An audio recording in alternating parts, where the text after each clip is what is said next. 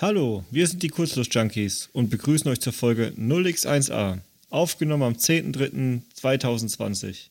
Wir sind Christen und Basti und sprechen über Elektronik und Elektrotechnik im Allgemeinen. Und los geht's. Prösterchen. Prost. So, Schraubverschluss. Ich habe die gute Flasche. Hm, ja, ich habe die äh, Wasserflasche.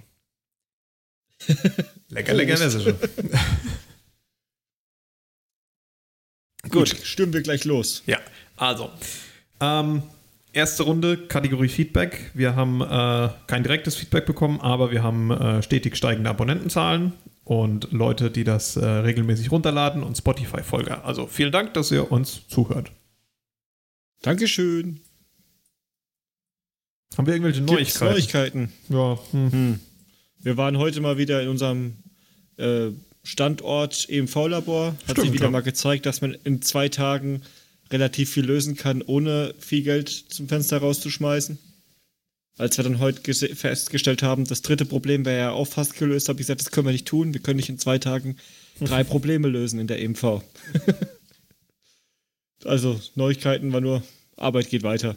Ja, viel zu tun, viel zu tun. Wie immer, wie in, de, wie in den Genau. letzten Folgen immer. Deswegen ist auch die, äh, die Release-Häufigkeit etwas weniger als äh, Mitte letzten Jahres. Ja, wir, wir sind bemüht, könnte man sagen, oder? Richtig, ja. Ähm, dann, wenn es sonst nichts Neues gibt, Ja. dann würde ich zu Common Sense Tipps Ja, weiter einen Tipp? rauschen. Tipp für uns.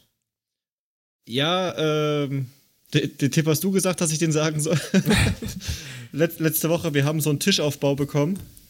Und ähm, da ist es so, dass ich gleich gesagt habe zu den Kollegen, wenn ihr den Aufbau schon macht, dann äh, packt gleich unten drunter noch eine Mehrfachsteckdose, wenn ihr schon am Einbauen seid.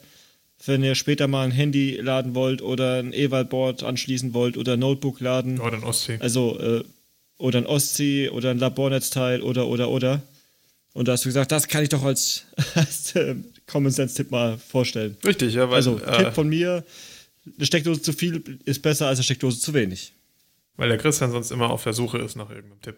So spontan fällt ihm da nichts ein. Gut, ähm. Jetzt ist er auch wieder weg, sehe ich schon bei mir. Also ich bin wieder weg aus dem Internet und der Christian ist auch weg. Jetzt wird die Verbindung wieder hergestellt. Wollen wir mal gucken, ob er wieder kommt. Ja, ich habe die nach wie vor gehört. Ah ja, okay. da ist er wieder, der Christian. Gut, dann äh, machst du weiter mit der Projektkiste? Äh, ja, wenn du mit der Mehrfachsteckdose durch bist, dann ähm, ja, bin ich durch. von mir der Tipp, die Projektkiste. Alle Bauteile, die zu einem bestimmten Projekt gehören, einfach in eine Kiste gepackt, Kiste beschriftet und dann äh, hat man auch immer alle Teile parat. Ähm, und man kann auch relativ schnell das Projekt nebenan legen, wenn man mit was anderem beschäftigt ist. Ich habe das bei mir angefangen. Es hat relativ gut funktioniert, bis dann ein Projekt eine Kiste voll gemacht hat und es jetzt zwei Projektkisten gibt und ich ähm, dann immer eine nicht finde. Also unterschiedlich große Kisten anlegen, würde ich sagen. Das, das wollte ich jetzt sagen. Das wäre doch der Sense-Tipp für nächste Woche. Unterschiedlich große Projektkisten. Da sieht man auch den Fortschritt an, desto größer die Kisten werden. Ja, oder halt generell die, die, die, die Größe des Projekts. Ne? Also so, so ein Projekt Smartwatch oder sowas, das passt noch äh, in so eine normale Kiste. Ich sage jetzt mal, normale Kiste hat bei mir. Schuhkarton. Nee, größer. Ähm, Im Obi gibt es so graue Plastikkisten mit Deckel. Mit so einem Klappdeckel. Die kann man super stapeln. Die sind ähm, relativ robust und die sind so 40 auf 30 auf 20 oder sowas. Ähm, und wenn man die ganzen Smartwatch-Dinge gut stapelt, dann passen die da, da noch rein. Ja. Ähm, sowas wie das Okay. Knöpfchenspiel oder sowas, das hat da von vornherein nicht reingepasst. Äh, weil das, das war einfach ein, ein riesiger Sack, auch die ganzen, die ganzen Knöpfe und, und Kabel und sowas. Das hat schon Platz gebraucht. Ja. Okay. Gut, also so viel zum Tipp von mir. Ähm, packt eure Zeuge in Kisten.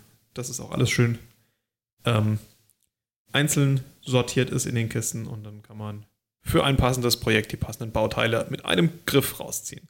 Und wenn es halt ähm, Überschneidungen gibt, dann kann man ja auch so eine Common-Kiste machen, wo dann alles drin ist, was so bei mehreren Projekten an Bauteilen verwendet wird. Lötkolben. Zum Beispiel, ja. Oder, oder STM32 Eval-Boards. genau, oder USB-Kabel. Die sollten wir nicht in die Kiste tun, die sollten wir immer griffbereit haben und zwar von jeder Sorte Die eins. suchen wir, die suchen wir immer.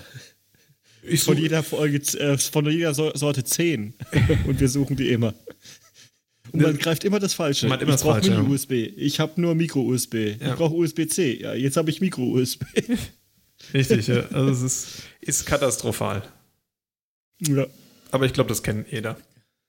Dass man immer Genau. das findet, was man nicht braucht. ja. Oh, da ist das. Ja, genau. Was haben wir denn noch so Gut, gemacht in letzter Zeit? Wir haben ähm, an unserem Bestückautomaten weitergebaut. Genau. Ich habe ja da letzte Woche berichtet, dass das mit so einem Ruckeln noch dahergeht. Und ähm, das Ruckeln, das ist jetzt zwar besser gewesen, als wir diese Backlash Compensation rausgemacht haben, aber es war immer noch ein bisschen da. Und ähm, jetzt war der Chris war und dann äh, haben, ist die erste China-Lieferung ist eingetroffen, nämlich äh, neue Schrittmotortreiber. Genau. Wir haben sie auch gleich mal abgeleckt, um auf Nummer sicher zu gehen. Sicher, sicher, ja. Genau, dass man nachher nicht äh, mit den, also dass man die Viren nicht an den Fingern hat, ja, sondern di direkt im Gesicht. Und Ja, ähm, ja, das Problem war ja, dass äh, die Schrittmotortreiber, die dort eingebaut waren, mit 110 Volt Wechselstrom gearbeitet haben. Und aus diesem Grund war da ein ähm, Wechselstromtransformator drin mit relativ viel Leistung. Und der hatte halt so einen Standby-Verbrauch von 30 Watt. Das heißt, die Kiste war aus und ähm, der Trafo war angenehm warm. Und ähm, jetzt haben wir äh, neue Schrittmotortreiber gekauft. Die waren jetzt nicht unbedingt diese 0815 ähm, zwei Phasen Schrittmotortreiber, sondern das sind fünf Phasen Schrittmotoren. Äh, die sind ein bisschen anders da verschaltet und können dadurch eben wesentlich filigraner auflösen, die Schritte. Und ähm, sind halt jetzt nicht unbedingt so weit verbreitet auf, auf AliExpress oder so. Also auf AliExpress, die ganzen Schrittmotortreiber, die man da findet, sind hauptsächlich für die vier Phasen Schrittmotoren. Mhm. Und ähm, Genau, das ist ein Fünf-Phasen-Schrittmotor. Das war das Spezielle daran. Richtig. Also die sind in der Industrie sind die relativ häufig anzutreffen, deswegen sind auch Fünf-Phasen-Schrittmotortreiber relativ teuer. Wir haben jetzt welche gefunden, die waren unter 100 Dollar, also tipptopp. Die können bis zu 70 Volt Eingangsspannung. Ähm, wir wollten dann ein 36 Volt Netzteil einsetzen. Äh, das hat aber nicht reingepasst in die Schublade. Und ähm, ich hatte noch ein 24 Volt Netzteil und da in dem ähm, in der Schublade von dem Bestückautomaten noch ein 24 Volt Netzteil ähm, aus den 110 kam, mussten wir das auch ersetzen und stellt sich raus, die Motoren laufen auch mit 24 Volt. Also die Motorphase, was haben wir gemessen? 9 Volt, gell? Ist- ist, glaub ich, die der maximale Haltestrom. Differenz, die der maximale ja. Differenz waren 9 Volt, ja. Und ähm, Genau, das, das, das alte Netzteil war halt kein Weitbereichsnetzteil. Ja, richtig. Und ähm, ja, deswegen mit dem 24 Volt Netzteil läuft die Kiste super. Ähm, wir haben jetzt, äh, ich weiß es gar nicht mehr, waren es 12.500 Schritte pro Drehung? äh, ich wollte mir ein Foto angucken. Stimmt, warte mal kurz. Ich habe das ja synchronisiert.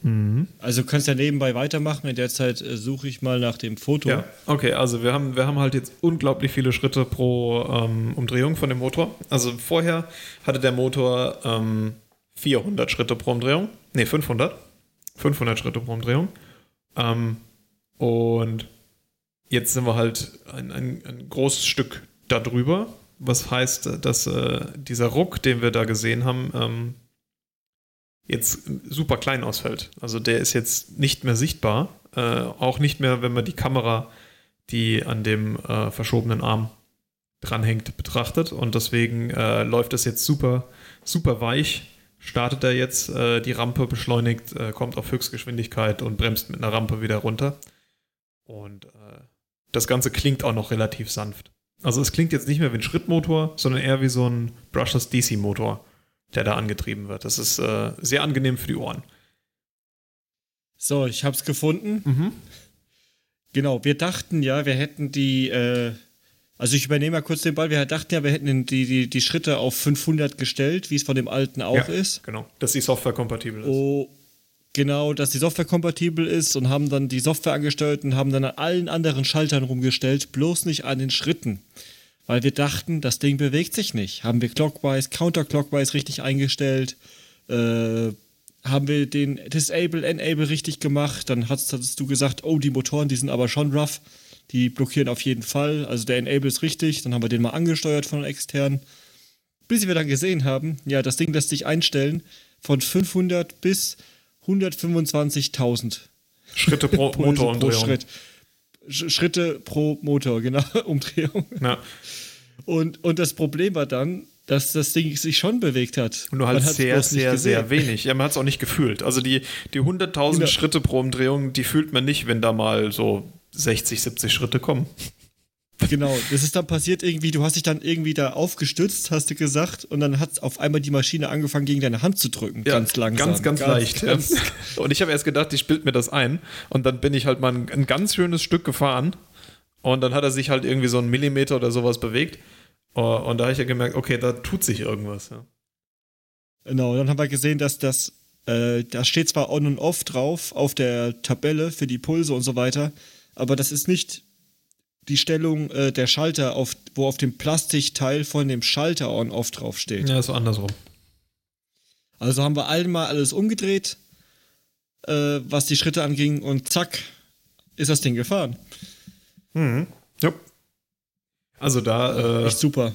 haben wir auch wieder relativ lange an einem Fehler gesucht, der kein Fehler war. Aber so ist das genau. eben. Ne? Und äh, dann war es ja noch so, dass äh, wir ja ursprünglich ein 36 Volt Netzteil einbauen wollten. Mhm.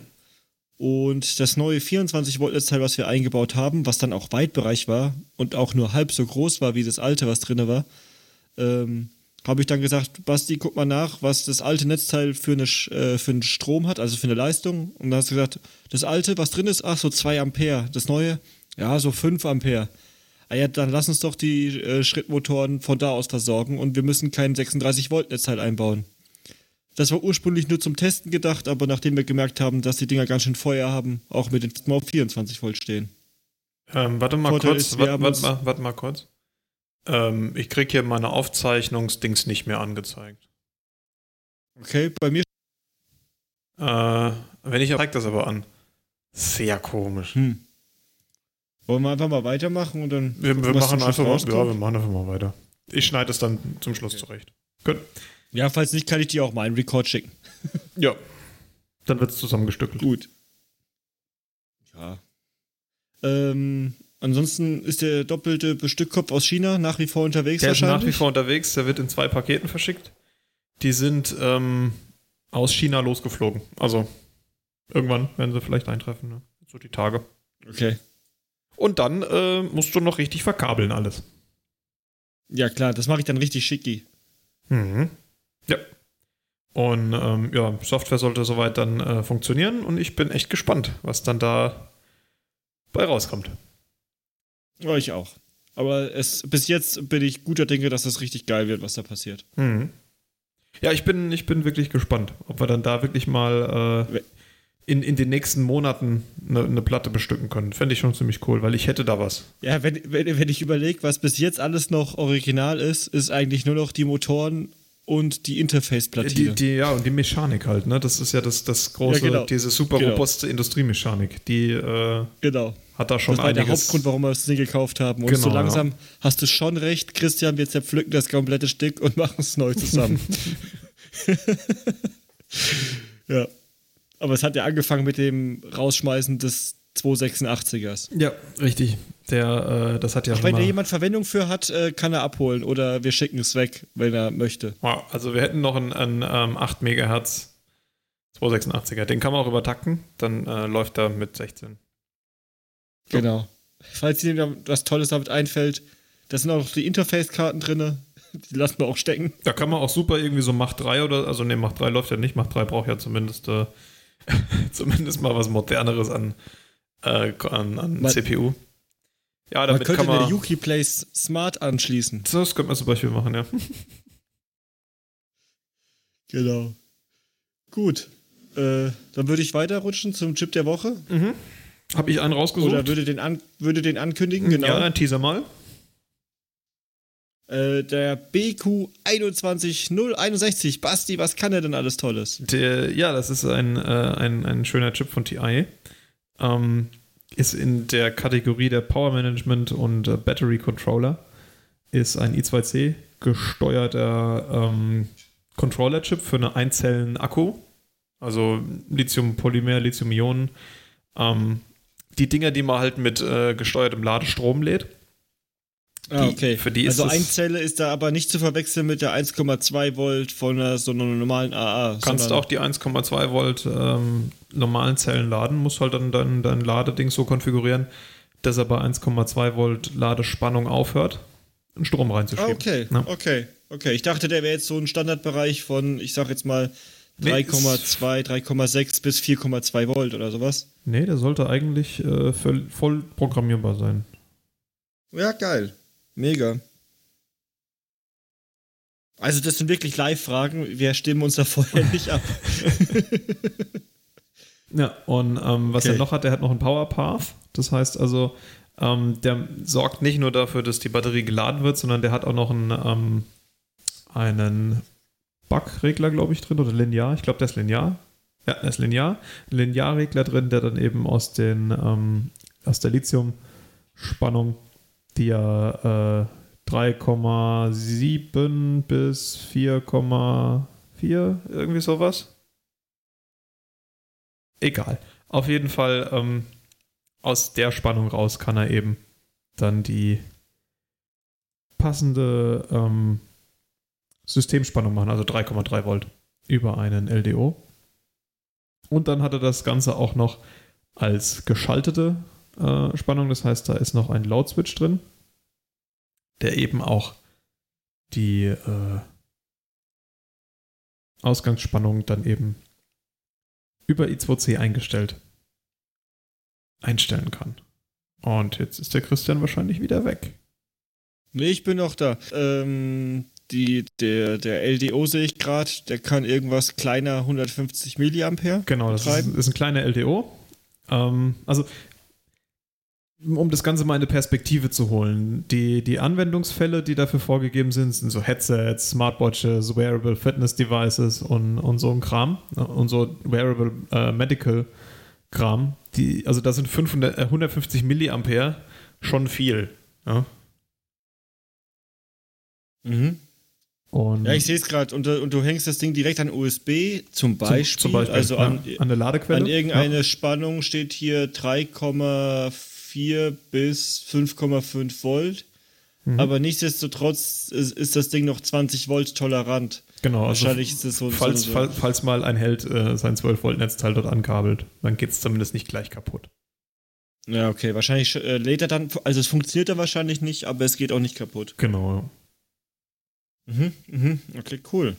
Ja, der Chip ist 2 mm mal 1,6 mm groß, hat 20 Balls unten dran. Und ähm, ja, was, was ich noch eingehen wollte, war die, ähm, das I2C-Interface. Also mit dem I2C-Interface kann man da relativ viel machen. Ähm, man kann dann dort äh, auch das, das Interface zum Host, also zu dem Controller, so einstellen, dass jetzt zum Beispiel, wenn ich einen, äh, eine Einknopffunktion implementieren will, ne, dann kann ich ja kurz drücken, ich kann doppelt drücken, ich kann lange drücken auf so einen Knopf und ähm, alle diese Dinge, diese Timer für was ist ein kurzer Druck, was ist ein langer Druck, die kann ich über I2C eben in dem Controller einstellen und der gibt mir dann nur ein Interrupt-Signal auf meinen Mikrocontroller. Das heißt, der Mikrocontroller kann ähm, gemütlich vor sich hin pennen im Sleep Mode ähm, und mein äh, Batterie-Management-Chip kümmert sich eigentlich äh, um die äh, Eingabeverwaltung von meinem Button. Das heißt, so ein On-Off Switch ist halt auch relativ einfach implementierbar an dem Ding. Der ist äh, hauptsächlich in, in tragbaren Geräten einzusetzen, halt überall da, wo man eine Batterie auch dann hat. Und ähm, über diesen, diesen Knopf kann man den ähm, aus dem Shipping Mode wecken. Der Shipping Mode, der kann über I2C eingeschaltet werden und über diesen Knopfdruck wird er aus dem Shipping Mode wieder aufgeweckt in den aktiven Modus und im Shipping Mode hat er ein 10 Nanoampere Verbrauch. Das heißt, ähm, ich kann mein Gerät mit einem 10 Nanoampere Verbrauch ähm, in eine Kiste tun und kann es verkaufen. Und alles, was der Kunde, wenn er es fertig ausgepackt hat, machen muss, ist auf Knopf drücken und die ganze Mühle läuft hoch, weil 10 Nanoampere Verbrauch ähm, ist schon so wenig, dass man das durchaus akzeptieren kann.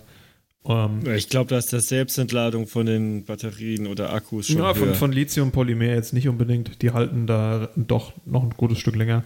Aber man kennt das ja von den ähm, Fernbedienungen, wo dann Batterie dabei liegt oder wo man erst noch so einen Plastikschnupsi rausziehen muss.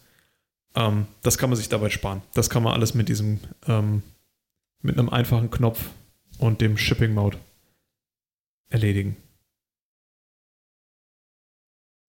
Ja, was mir dann okay, beim also. Layouten von dem Ding aufgefallen ist, also das ist ein BGA, der ist äh, 4 auf 5 Balls im äh, Array, auf, so kommen wir dann auf die 20 Balls. Und ähm, wenn man nicht alle GPIO-Signale, also jetzt zum Beispiel, was habe ich bei mir nicht verwendet? Ich glaube, den Charge Enable habe ich nicht verwendet.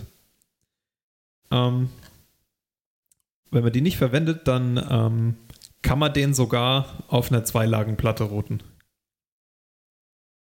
Und ähm, das ohne irgendwelche besondere Strukturgrößeneinbuße. Also ich kann die mit, äh, mit einer 03er Bohrung und einer ähm, 05, 045er VIA kann ich ohne Probleme ähm, den Großteil der Funktionen von dem Ding äh, verwenden. Obwohl also so quasi fast in Standardtechnologie. Ne, ist Standardtechnologie. Krass. Ja, also ja. Ähm, ich kann da natürlich nicht alle GPIO-Funktionen verwenden. Also der, ich glaube, der ja, Low Power, der Low Power Mode funktioniert nicht. Der Interrupt Mode muss sich teilen mit dem Manual Reset. Das ist der, der Button. Ja, also ähm, genau, wenn ich, wenn ich das richtig in Erinnerung habe, dann habe ich Manual Reset und Interrupt ähm, kurz geschlossen, weil der Interrupt ist ein Open Drain und der zieht den, äh, das Open Drain Signal für 125 Millisekunden, glaube ich, auf Low und äh, der Interrupt ist auch ein Low-Active-Signal, aber der äh, hat eine viel höhere ähm, Entprellungszeit. Das heißt also, der äh, interruptet sich da dann nicht selbst. Ah, okay. Ja, genau. Also der, der, der, da, der, der, der steht 128 Mikrosekunden, ja. Genau, und der Push-Button muss typischerweise 125 Millisekunden betätigt werden, um aus dem, mhm. ähm, um aufzuwachen. Ja, und dann ist zwei Sekunden ist dann ähm, für, das, für den internen, also für lange drücken ist dann zwei Sekunden. Ja, also der, Ding, der kann sich quasi nicht selber verwirren dadurch. Also gehe ich mal von aus, muss es validieren, aber äh, so kommt man halt mit einer ähm, Standard-Lagentechnologie-Platte aus und kann halt den, den einsetzen. Ich habe nach einer Alternative gesucht in einem größeren Gehäuse aber ich habe nichts Passendes gefunden. Also die, die Kombination aus, äh, ich mache Batterielade, ich mache Systemspannung und ich habe noch einen Load-Switch drin, mit dem ich was ein- und abschalten kann, ähm, habe ich nicht gefunden. Also wenn, dann war das immer nur in, da hätte ich dann drei ICs einsetzen müssen. Ne? Und äh, ich habe jetzt natürlich die, die wichtigste Information von Chris, habe ich jetzt natürlich vergessen. Preis. Aber das kann man ja, äh, da können wir jetzt quasi den, den tagesaktuellen Preis raussuchen, wenn wir da auf TI gehen und dann tippen wir da okay. den. Im Hintergrund habe ich nochmal gesucht, weil es mich jetzt auch interessiert hat, die äh, Selbstentladung verschiedener äh, Batterie- und Akkutechnologien. Mhm. Von der vertrauenswürdigen batteryuniversity.com Homepage. Oh, kann man da auch einen ähm, Battery Bachelor machen? wahrscheinlich. Also, ähm, Lithium-Ionen habe ich jetzt nur gefunden als vergleichbares. Mhm. Äh, ist ein bis zwei Prozent im Monat. Okay, das heißt, also es also, kommt drauf an, wie voll dein, wie groß 8, der Akku ist. 8000 Milliampere-Stunden ist 1% 80 Milliampere-Stunden. Stunden genau, das sind die 10 Nanoampere, sind wirklich. ist fast äh, nichts, ne? Nichts. Ja. ja. So, sind, sind äh, ein Monat, sind 24 Stunden mal 30 Tage. 720, was war gesagt? 80 Milliampere Stunden durch 720. Dann sind wir bei 0,1.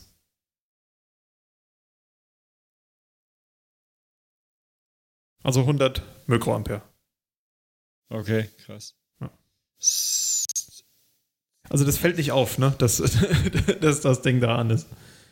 Ne, ich sage ja 10 Nanoampere, das ist ja wirklich. Äh, ja. Ähm, ich habe einen Preis für das Ja. Tausender äh, Los, zahlt man pro Stück 88 Cent.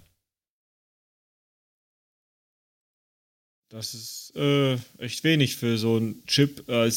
Natürlich, wenn man das Ding in den Variable einbaut und zu TI geht und sagt, du, ich brauche aber äh, nicht Eine 1000, Million. sondern eine Million, äh, kriege ich das halt für äh, 30 Cent. Da muss Ah, ich mal gucken. dr- 30 weiß ich nicht. Aber ich würde so Ja, um, genau, die, das sagt er dann auch. um, die fünf, um die 50 würde ich schon de- denken. Also der, der, der ist äh, ein, ein sehr guter Kandidat für äh, sowas.